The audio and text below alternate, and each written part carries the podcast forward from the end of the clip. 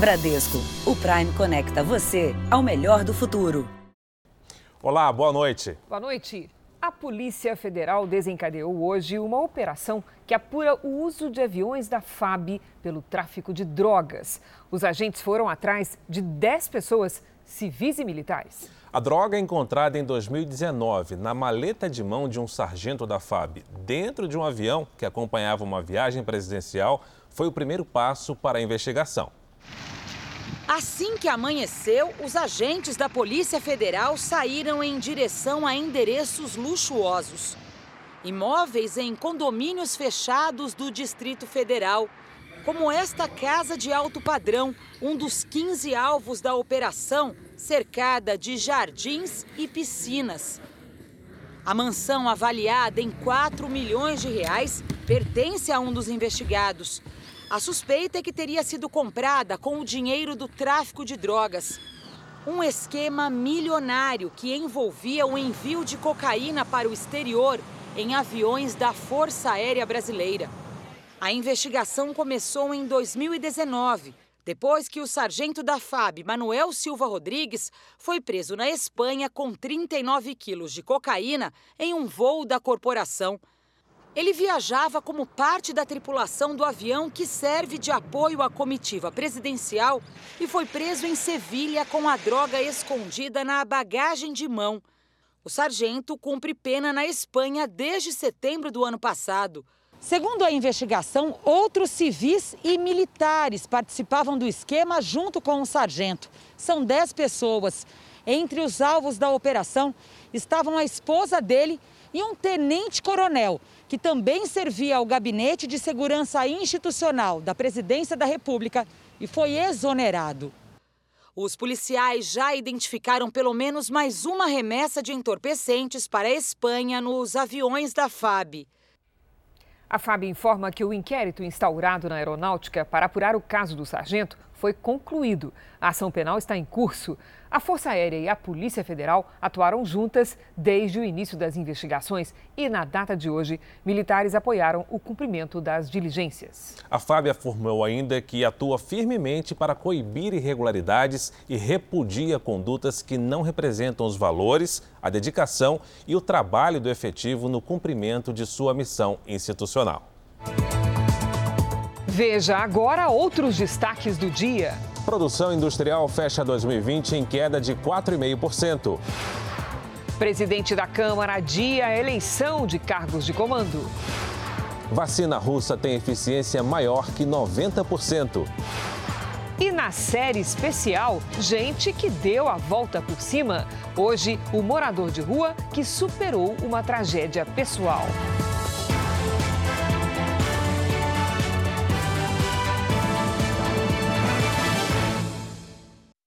Oferecimento Bradesco. Experimente o futuro. Fale com a Bia.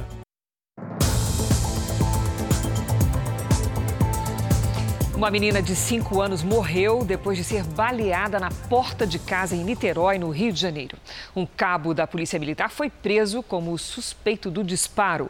O repórter Pedro Paulo Filho tem as informações. Boa noite, Pedro Paulo. Boa noite, Cris. Boa noite a todos. Olha, essa já é a quarta criança baleada no Rio só esse ano e a segunda que morreu. Ana Clara Machado brincava com o primo hoje de manhã numa comunidade aqui de Niterói quando foi ferida. Ela chegou a ser levada para o hospital, mas não resistiu. Segundo moradores, PMs faziam uma operação no local. Revoltados, eles fecharam uma das principais vias da cidade para pedir justiça. Bombas de efeito moral foram lançadas para conter os manifestantes. A polícia militar alega que houve confronto com criminosos da região, mas o relato de testemunhas e a perícia técnica nas armas dos PMs incriminaram o cabo da polícia militar. Ele vai responder por homicídio doloso quando há intenção de matar. Crise Fara. Obrigada, Pedro Paulo. Em Betim, na região metropolitana de Belo Horizonte, a polícia também investiga a morte de um garoto de 11 anos. Ele andava de bicicleta quando foi atingido por um tiro. A família mora em um bairro onde traficantes disputam pontos de drogas. No velório, dor e perplexidade se misturavam às lembranças de domingo à noite. Tinham dois carros. O primeiro carro, o tiro que deu acertou meu sobrinho e o carro que veio atrás passou ainda em cima do meu sobrinho. Aislan Lopes, de 11 anos, andava de bicicleta na porta de casa quando foi atingido. Ele chegou a ser levado para o hospital, mas não resistiu. Um homem também foi baleado e segue internado. Para a polícia, a criança foi morta por engano. Aislan morava numa região disputada por traficantes. A investigação aponta que os tiros podem ter sido disparados para intimidar uma gangue rival. Existe outra possibilidade. O alvo do ataque seria um morador do bairro que estava perto do menino e não foi atingido. A Isla entra para uma triste estatística de quase 5 mil crianças e adolescentes vítimas de mortes violentas no país todo ano. Só na região onde o menino morava foram quatro mortes em 2020. Uma discussão em um pet shop terminou com um cliente baleado pelo dono do local. A vítima havia reclamado da demora no serviço. A justiça decretou a prisão do atirador, que está foragido. Lara encontrou o pai no hospital pela primeira vez depois do crime. Ele falava: Lara, eu tô vivo, eu tô vivo. É... É... Lara tem que achar esse assassino, ele quis me matar, ele quis me matar. A vítima, Daniel Lima, se refere ao dono do pet shop no ABC Paulista, a Geu Rosas Galera. Na tarde de ontem, Daniel levou as duas cachorras para tomar banho no estabelecimento. Quase quatro horas depois, sem notícias do serviço, foi buscar os animais. Esta mulher, que prefere não se identificar, o acompanhava. Todo instante ele foi super educado, só reclamou do serviço, sabe? Ele reclamou do atraso e se tivesse informado que ele levaria quatro horas para terminar o serviço, ele não teria deixado as cachorras. A Geu, de 35 anos, aparece para devolver os animais e começa a discutir com o cliente. A outra dona do estabelecimento, esposa de Ageu, tenta apartar a briga e leva o marido para o andar de cima. Mas pouco tempo depois, Ageu desce as escadas armado. A vítima foi socorrida pela esposa do atirador. O jornalista de 70 anos segue internado em observação. Algeu Galera, segundo as testemunhas, retirou todos os seus pertences do pet shop, inclusive as imagens de circuito de segurança, e depois fugiu. A arma não foi localizada, nós não temos informações sobre a arma, é, aguardaremos o trabalho pericial. Fomos até a casa deles, é no município de Santo André, mas por lá ele não chegou. Além de empresário, Ageu Rosas Galera é guarda civil no interior de São Paulo. Ele teria se afastado da função para cuidar dos negócios. Fica o mais. Uh, o meu desejo aqui de que ele seja encontrado, porque ele está foragido e que ele pague por esse total destempero, psicopatia, da forma como ele, como ele agiu, a, a sangue frio.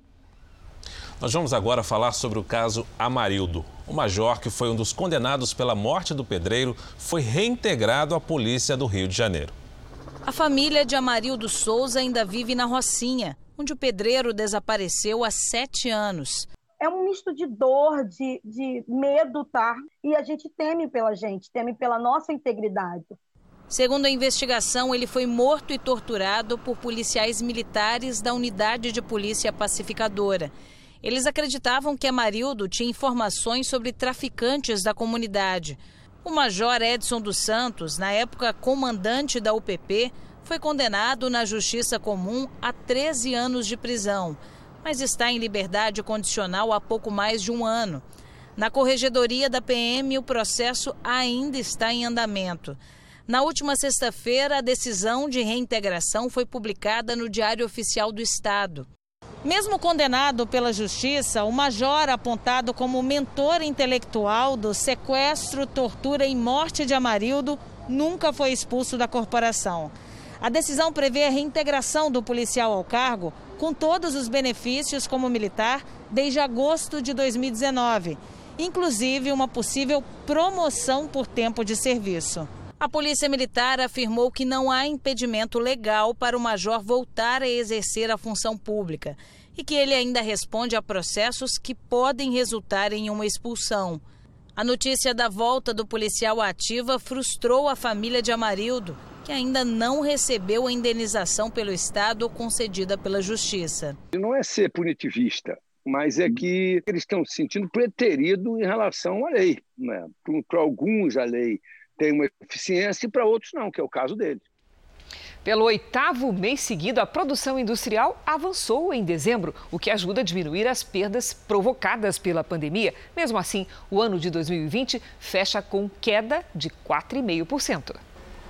A demissão de Erivelton e de tantos outros colegas de trabalho em julho do ano passado não foi surpresa. Mesmo assim, trouxe muita preocupação para a família. A gente fica com medo né, de demorar muito tempo para arranjar outro emprego, tem conta para pagar, eu pago o aluguel. O operador de máquinas experiente não perdeu tempo. No mesmo dia da demissão, se inscreveu em agências de emprego, mandou currículos pela internet, até que a proposta de trabalho nessa empresa chegou. Foi um alívio. Assim que passei no processo, fiquei bastante feliz. Agora é trabalhar e atender as necessidades da empresa tentar crescer aqui dentro. O Erivelto é apenas mais uma das pessoas beneficiadas por um dos setores que mais contratam no país. A indústria emprega hoje 9 milhões e 700 mil trabalhadores. No ano passado, apesar da pandemia, foi o setor que mais abriu postos oficiais de trabalho. Essa indústria, com 70 anos de mercado na produção de rodas e rodízios, não tem do que se queixar.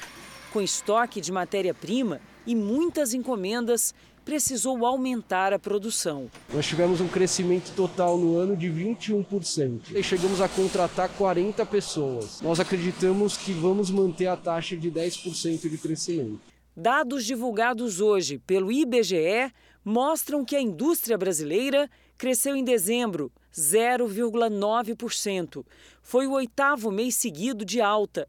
Mesmo assim, 2020 fecha com queda de 4,5%. É o pior resultado desde 2016. Para o setor, o grande desafio este ano é trazer de volta a competitividade da indústria brasileira principalmente na redução do que se costumou chamar, né, a gente chama de custo Brasil, um fator de fora da empresa que reduz a, a, a, produtividade, a competitividade do Brasil como um todo. Então, por exemplo, é uma reforma tributária que elimine a complexidade, a alta burocracia do sistema, né, e mesmo que não reduza a carga, mas que passe a ter um, um tributo igual para todos os setores, que não seja exportado e nem tribute investimento.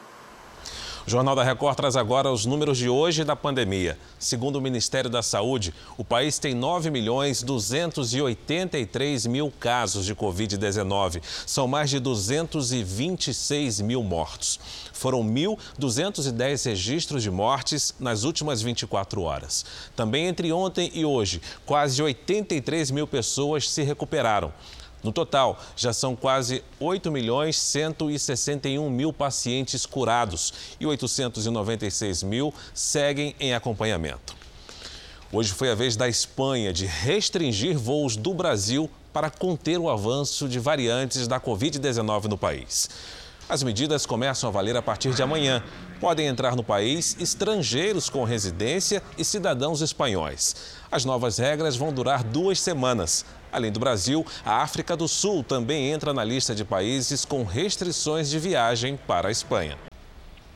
E agora uma boa notícia sobre as vacinas que combatem a Covid-19. Um estudo publicado pela revista científica britânica The Lancet, que é uma referência no assunto, mostrou que a russa Sputnik tem mais de 90% de eficácia contra a doença. Quase 20 mil pessoas participaram da fase 3 de testes. A análise dos dados sugere que a vacina reduz em 91,6% os casos com sintomas leves de Covid-19, quando se compara o grupo vacinado ao que recebeu placebo nos testes. A publicação britânica aponta ainda que, para casos moderados e graves, a eficácia é de 100%, o que significa que uma pessoa que recebe a vacina russa não teria a versão mais grave da Covid-19. Os dados também mostram bons resultados em pessoas com mais de 60 anos. A vacina é aplicada em duas doses e até agora vinha sendo alvo de críticas pela ausência dos resultados finais dos testes. Segundo o diretor do Instituto Gamaleia, responsável pela produção do imunizante, ele é seguro e não apresentou complicações sérias para os voluntários. No Brasil, o pedido para uso emergencial da vacina desenvolvida na Rússia foi feito pelo grupo farmacêutico União Química, mas a Anvisa pediu mais documentos para análise. Além da Rússia, o imunizante já teve uso aprovado em países como Argentina, Bolívia, Hungria e Emirados Árabes. A Anvisa afirmou que a publicação de um estudo clínico em uma revista científica de referência é de fato uma boa notícia. Entretanto, para decidir sobre eficácia e segurança, precisa ter acesso aos dados completos gerados nos estudos clínicos. A agência observou que a Sputnik é mantida a 18 graus negativos na Rússia. E a proposta da farmacêutica brasileira prevê uma conservação em temperatura diferente. A Universidade de Oxford revelou novos dados sobre a eficácia da vacina feita em parceria com a AstraZeneca. A primeira dose tem 76% de eficácia contra a Covid-19. Essa proteção aumenta ainda mais após a segunda dose da vacina e vai a 82,4%. A vacina de Oxford também está sendo aplicada no Brasil, onde é responsabilidade da Fundação Oswaldo Cruz.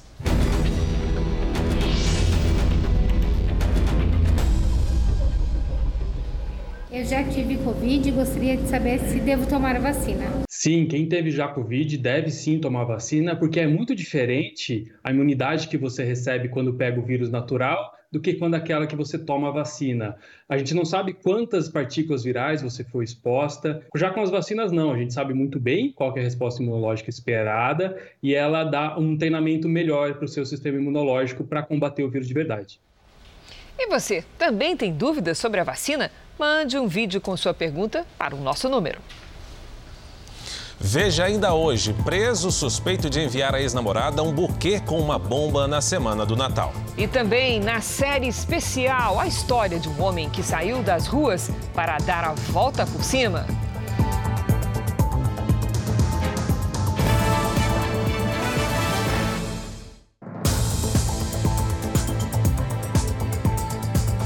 O Banco Central lançou esta semana um sistema que permitirá a clientes de bancos compartilhar informações para obter ofertas mais vantajosas nos serviços. Quem nunca ficou na dúvida na hora de contratar um empréstimo se as condições oferecidas eram realmente vantajosas? Agora será possível comparar as ofertas de instituições financeiras diferentes antes de tomar uma decisão. O Open Banking, ou Sistema Financeiro Aberto, é uma novidade anunciada pelo Banco Central que propõe um compartilhamento de dados entre os bancos. Mas para que os serviços cheguem até o usuário, ele deverá autorizar que um ou mais bancos acessem as suas informações. E você vai notar que você vai poder tomar decisões e decidir o que fazer com essa informação. Então, se quiser, se o cliente quiser compartilhar os seus dados de cadastro, né, sua identificação, lá, endereço, tudo, é, e seus dados de transação, os dados que estão ali no, no seu extrato, ele vai fazer isso de forma muito fácil. O objetivo do Banco Central é estimular a concorrência e fazer com que o cliente tenha mais clareza e controle da própria vida financeira. Nesta primeira fase, as instituições financeiras deverão compartilhar com o Banco Central apenas dados públicos, como os produtos e serviços que oferecem. E em julho, os clientes poderão autorizar o compartilhamento de seus dados bancários com outras instituições.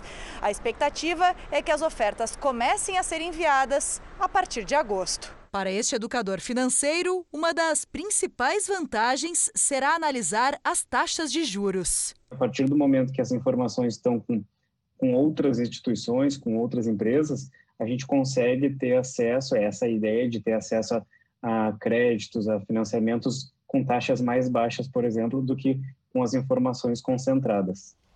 O presidente americano Joe Biden assinou hoje decretos sobre as novas políticas de imigração nos Estados Unidos. Uma das ordens executivas vai criar uma força-tarefa para reunir as crianças que foram separadas dos pais ao cruzar ilegalmente a fronteira.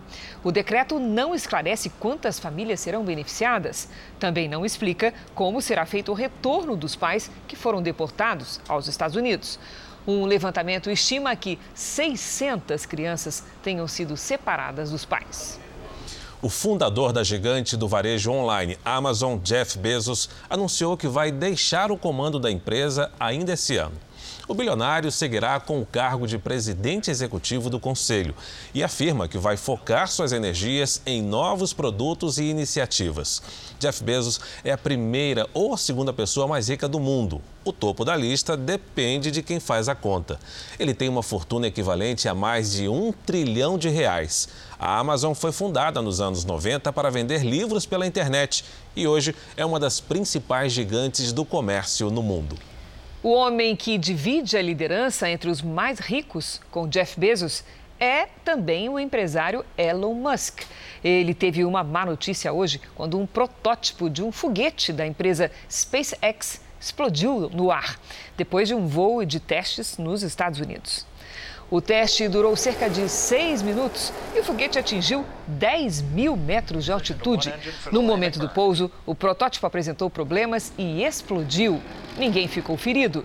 A SpaceX é uma empresa que pretende um dia explorar comercialmente o turismo e o transporte espacial. Veja a seguir a busca por cinco amigos que podem estar à deriva no litoral brasileiro e também na série especial. Depois de viver nas ruas por causa de um drama familiar, ele recuperou a dignidade e deu a volta por cima.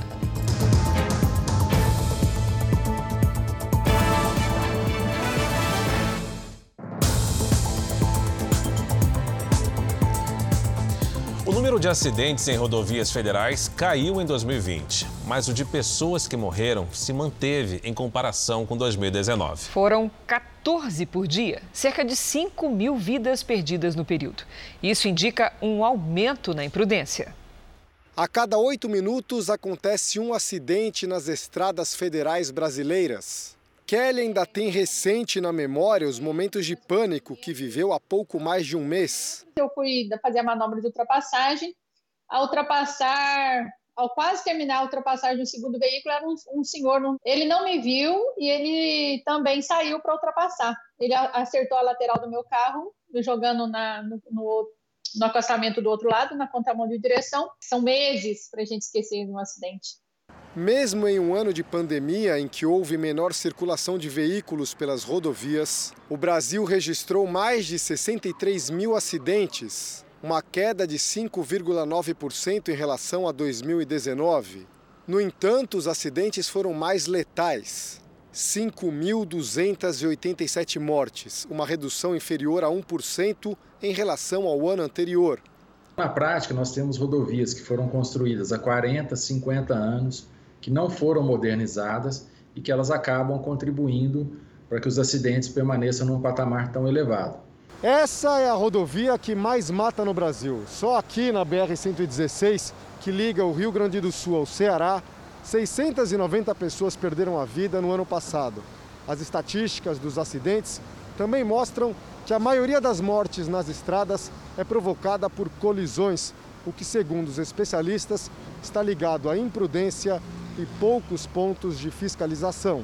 95% das rodovias federais não tem nenhuma fiscalização de velocidade.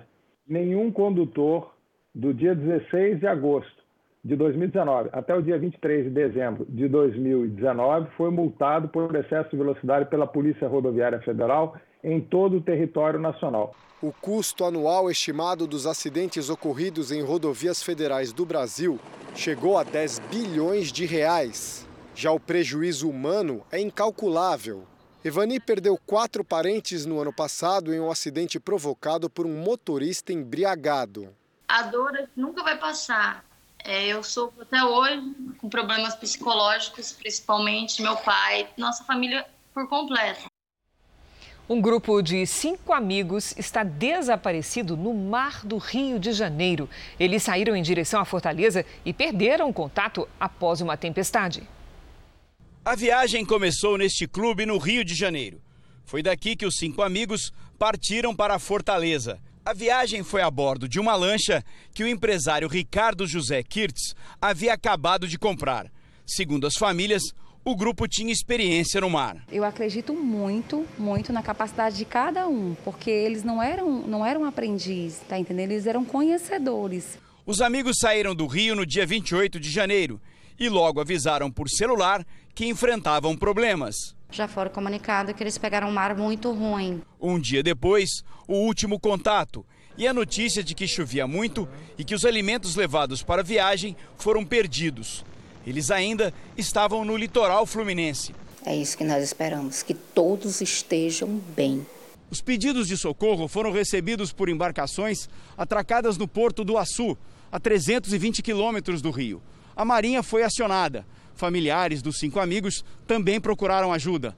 As buscas já duram três dias. Os militares estão a 90 quilômetros da costa e até agora não há vestígios da lancha. O trabalho é monitorado em tempo real. Nessa área, nós temos o navio Patrulha Macaé, nas proximidades ali de Cabo Frio. Nós temos uma aeronave da Marinha do Brasil e aqui o Rio de Janeiro. Nós tivemos essa área investigada por uma aeronave da FAB.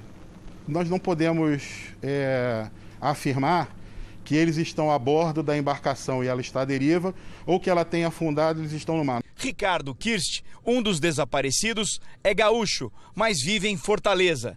Ele navega há 40 anos e planejou toda a viagem. Acabou fazendo disso agora um sonho, o um grande filme da vida dele. Não desistam dos meninos, do meu irmão, ele está vivo. Um explosivo fabricado durante a Segunda Guerra Mundial foi encontrado hoje pela manhã no Rio de Janeiro.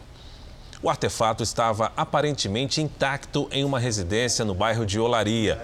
O explosivo, fabricado há cerca de 80 anos, pesa aproximadamente 25 quilos e foi encaminhado para a perícia.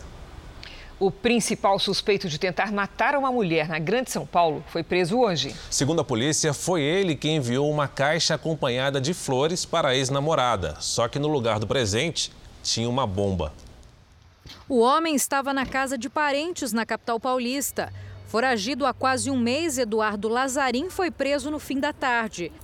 O crime aconteceu no começo do mês passado. Edileuza, de 49 anos, ficou gravemente ferida quando abriu a caixa de presente. A bomba provocou queimaduras que a deixaram internada por 10 dias. Depois de receber alta, Edileuza continuou se tratando em casa, mas ficou com uma sequela na audição por causa do barulho da explosão. A vítima sempre suspeitou do ex-namorado. Desde o início das investigações, Edileuza disse que sofria ameaças por mensagens de celular, era perseguida e não queria mais contato com o ex-companheiro. Na quinta-feira, Eduardo Lazarim vai prestar um novo depoimento. Ah, ele vai responder por tentativa de homicídio, né? Vai responder por explosão, agora ele vai responder recentemente por ameaça, porque ele teria ameaçado a vítima novamente através de mensagens. No noticiário internacional, pelo menos dois agentes do FBI, a Polícia Federal Americana, foram mortos em um tiroteio na Flórida. Outros três ficaram feridos. Os agentes cumpriam um mandado de busca relacionado a uma denúncia de crime violento contra crianças quando foram surpreendidos por tiros de dentro da casa que era o alvo da operação. O suspeito morreu. Segundo uma testemunha, ele cometeu suicídio. Voltamos a falar sobre as ações de combate à pandemia. Famílias já respiram aliviadas com a vacinação de idosos em todo o país. São os mais frágeis que preocupam e vê-los imunizados é uma alegria. As filas estão longas, mas ninguém se importa em esperar. Mesmo com tempo chuvoso, a família chegou quatro horas antes da abertura do posto para vacinar a bisavó de 103 anos, a primeira da fila nesse drive-thru. Depois de tanto tempo, vou poder abraçar minha bisa, né? A fila de carros se estendeu por mais de um quilômetro em uma das principais avenidas de Salvador. Foi o primeiro dia de imunização dos idosos com mais de 90 anos que não vivem em abrigos. Todo mundo vai imunizar, se Deus quiser, todo mundo com medo, mas agora estou feliz. Por causa dela, né? 108 anos, né? Tá todo mundo feliz agora. Menos uma coisa na cabeça, né? A capital baiana espera vacinar quase 8 mil idosos em seis dias. A Secretaria Municipal de Saúde dividiu os grupos por idade. A vacinação começou nesta terça com aqueles de 95 anos ou mais e termina no domingo com os de 90. Idosos com dificuldades de locomoção estão sendo vacinados em casa, como a dona Maria, de 102 anos. Estou me esperando por esse momento. A bem da minha saúde, né? Uma vez estando com alguma doença aguda febril em curso, a recomendação é de adiamento. Também é preciso verificar junto ao seu médico assistente, né, se tiver com alguma doença em curso, é, em tratamento, se é o melhor momento de fazer a vacina. Porém, caso ele tenha tido Covid, não tem problema, ele pode fazer uso né, da vacina. No Distrito Federal, a vacinação de idosos com mais de 80 anos também é marcada por muita espera. Foi o segundo dia de longas filas nos postos drive-thru.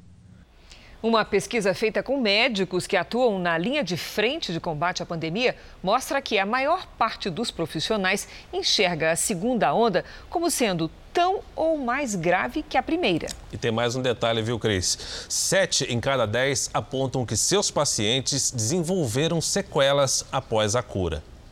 Com 34 anos de profissão, o médico infectologista Boaventura Brás vive o momento mais difícil da carreira.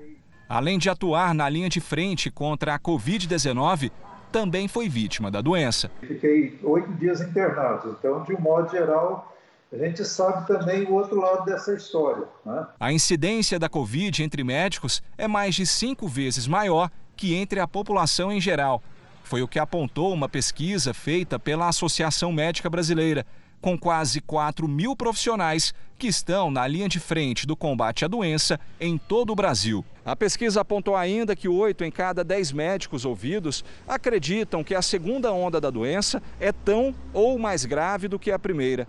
A maior parte observa tendência de alta no número de mortes. E o mais grave, quase todos os entrevistados apresentam sintomas de esgotamento físico e emocional. Quando essa demanda dobra, se eu tinha dois médicos, claro, eu vou precisar de quatro médicos. Se ela triplica, eu vou precisar de seis médicos. E o que está acontecendo?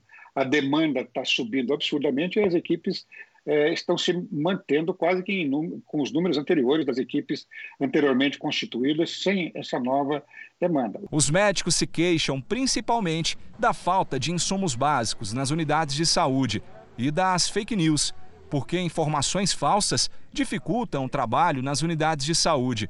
Outro dado importante: sete em cada dez citaram casos de pacientes infectados que apresentaram sequelas após a cura. São queixas de dor articular, dor muscular, uma fadiga muito precoce, distúrbios comportamentais, ansiedade, depressão, insônia, neuropatias periféricas, alterações de sensibilidade, Achou interessante? Nas redes sociais do Jornal da Record você tem acesso a outros dados da pesquisa sobre os médicos e a relação com a Covid-19. Acesse lá.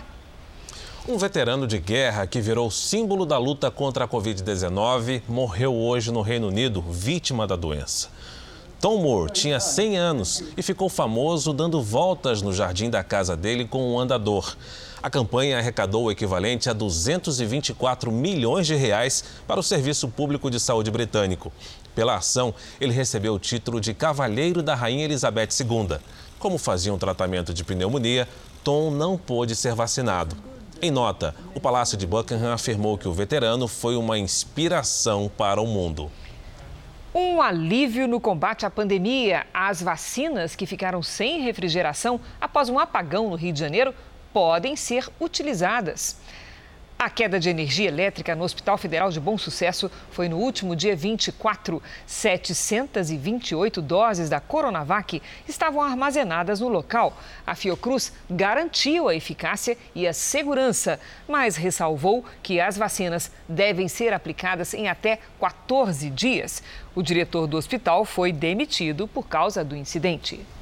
Agora, uma atualização sobre a vacina Sputnik. A farmacêutica brasileira União Química informou à Anvisa que pretende manter o mesmo padrão de temperatura e conservação da desenvolvida na Rússia e que teve dados publicados hoje na revista The Lancet.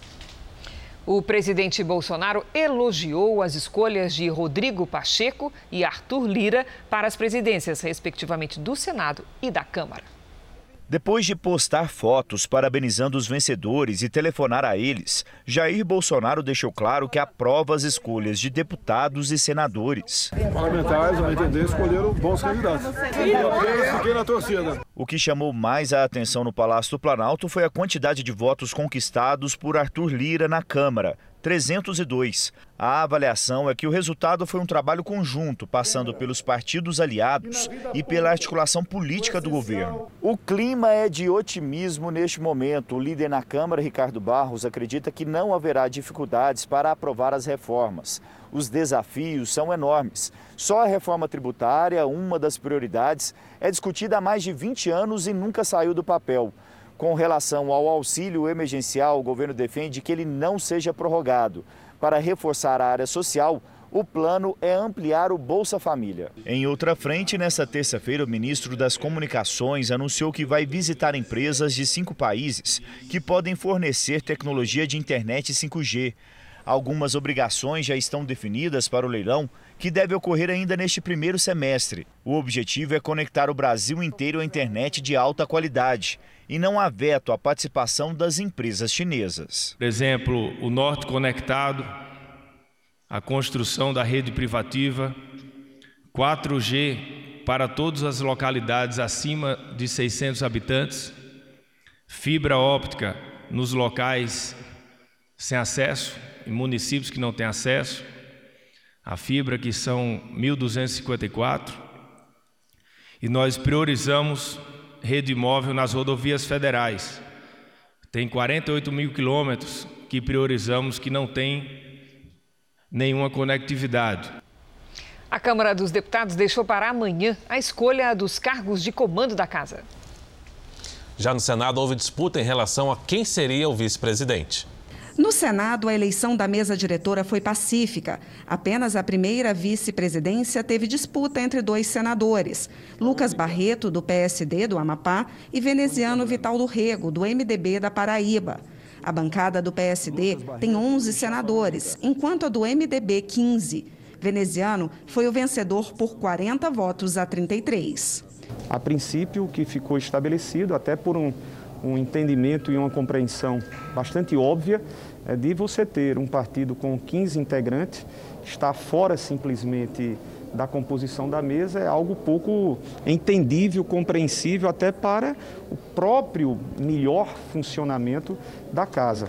O segundo vice-presidente será o senador Romário, do Podemos. Também foram eleitos quatro secretários e três dos quatro suplentes. Já na Câmara, não houve entendimento e a eleição para a mesa diretora ficou para amanhã, às 10 horas da manhã.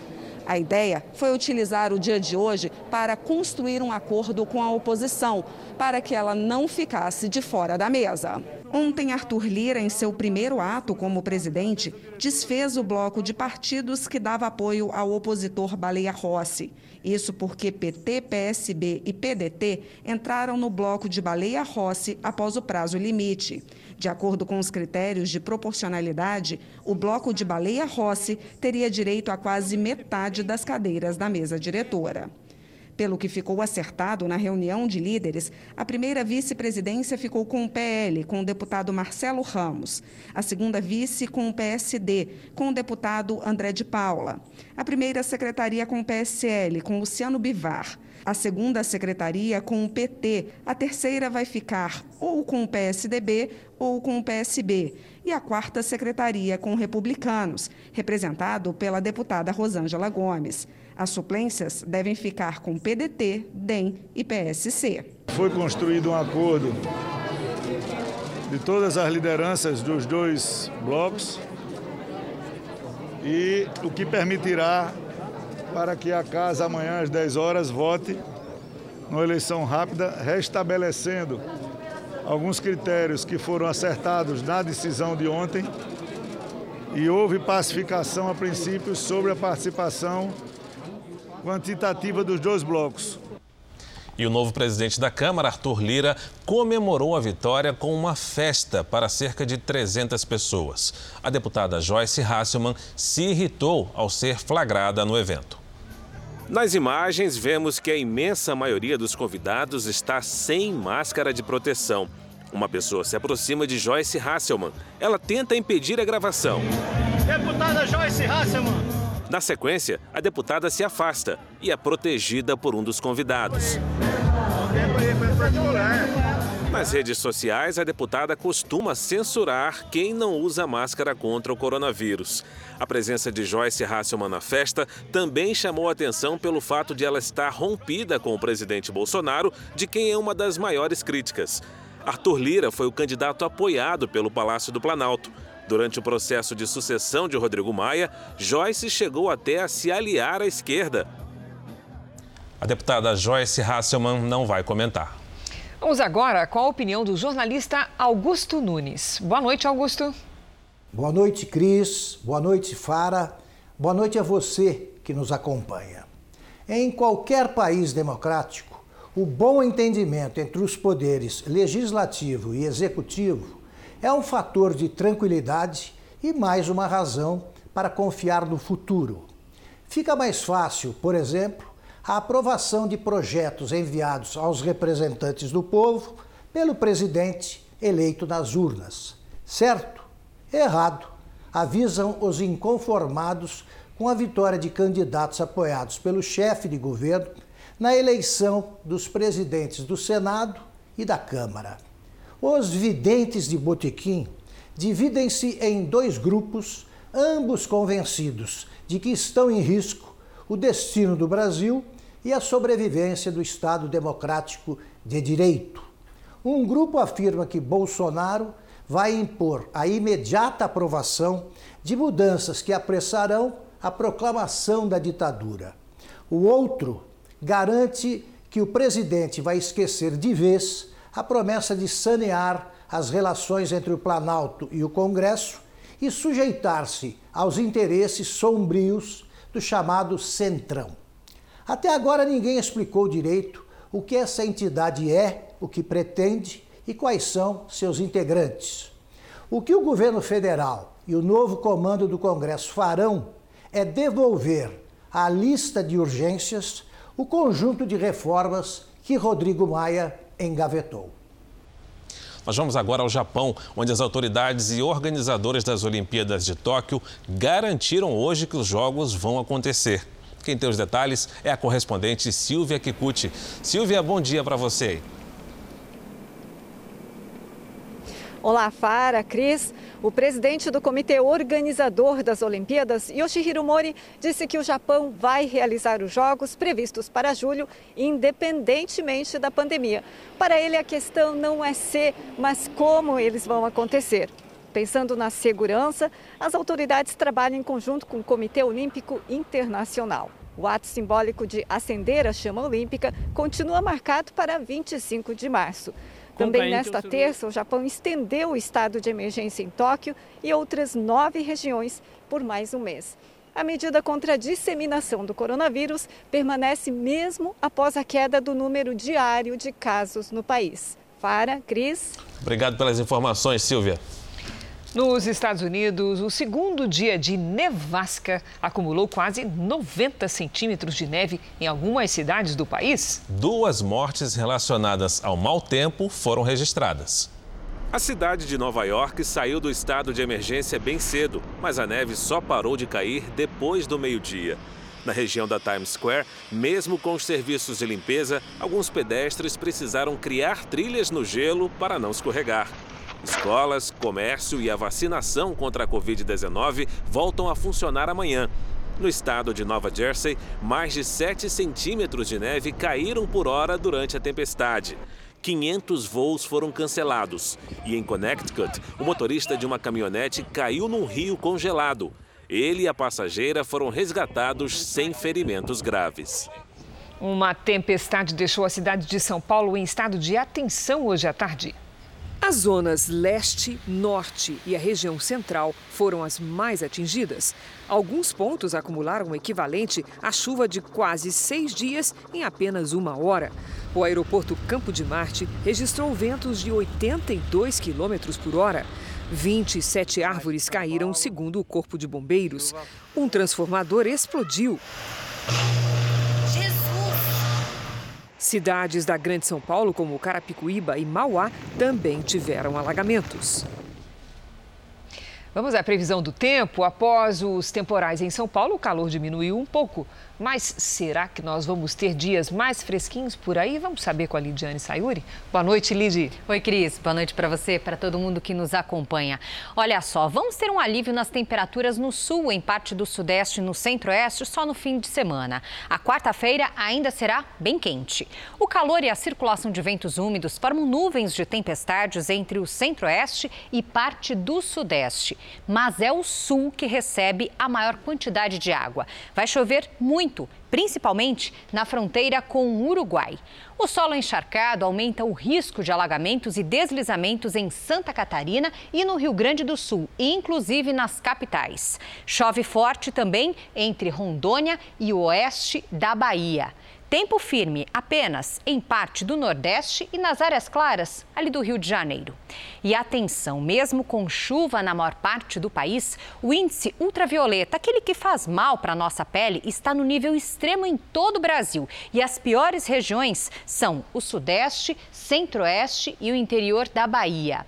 Em Teresina, amanhã, máxima de 33 graus. Em Manaus e BH, faz 30. Em Campo Grande, 31 e até 29 em Curitiba.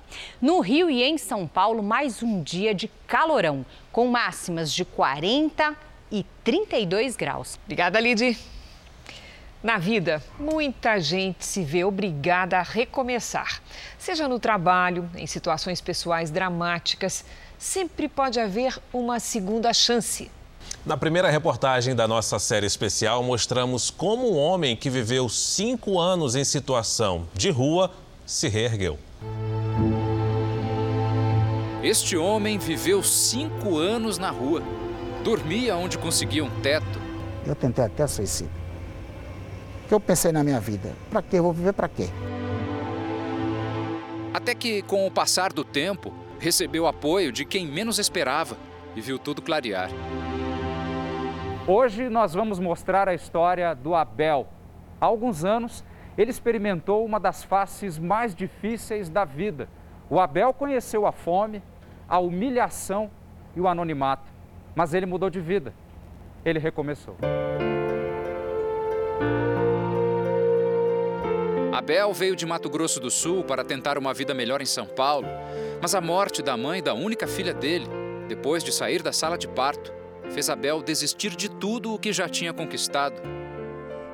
Eu entrei em 2012, quando no falecimento da mãe da minha filha.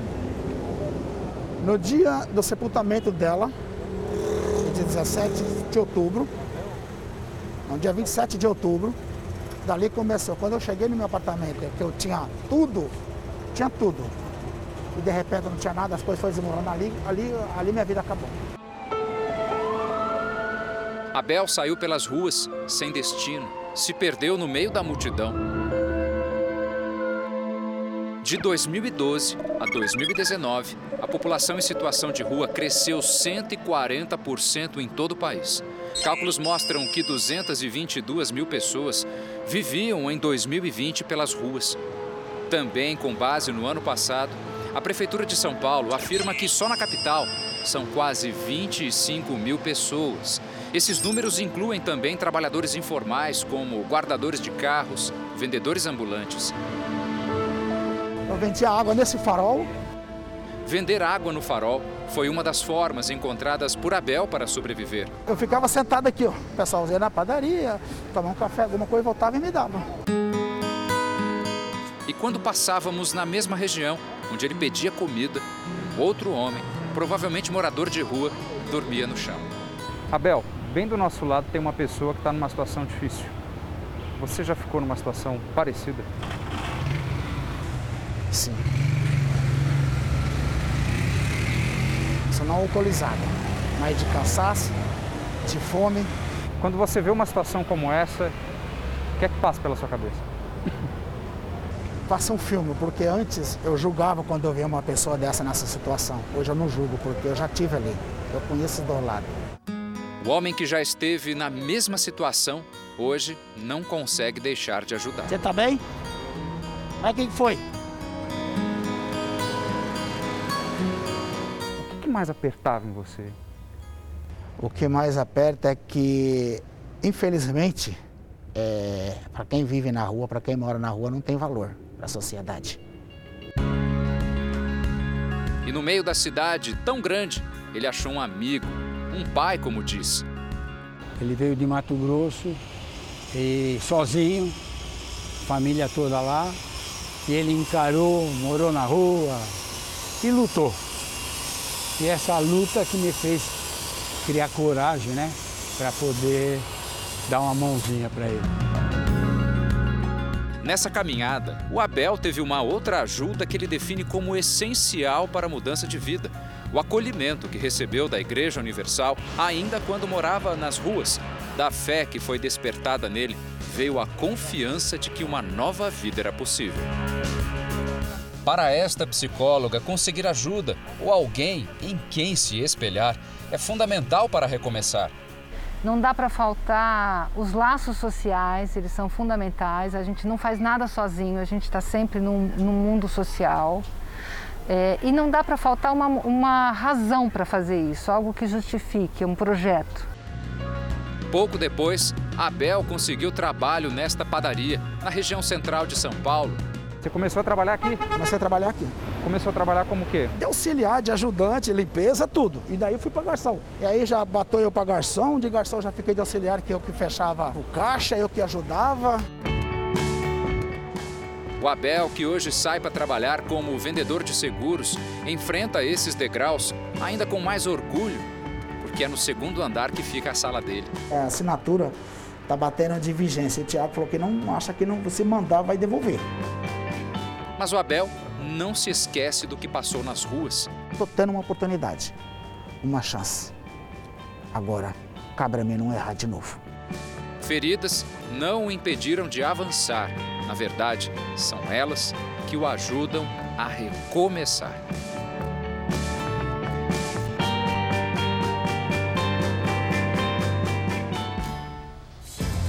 Jornal da Record termina aqui. A edição de hoje na íntegra e também a nossa versão em podcast estão no Play Plus e em todas as nossas plataformas digitais. E à meia-noite e meia tem mais Jornal da Record? Fique agora com a novela Gênesis.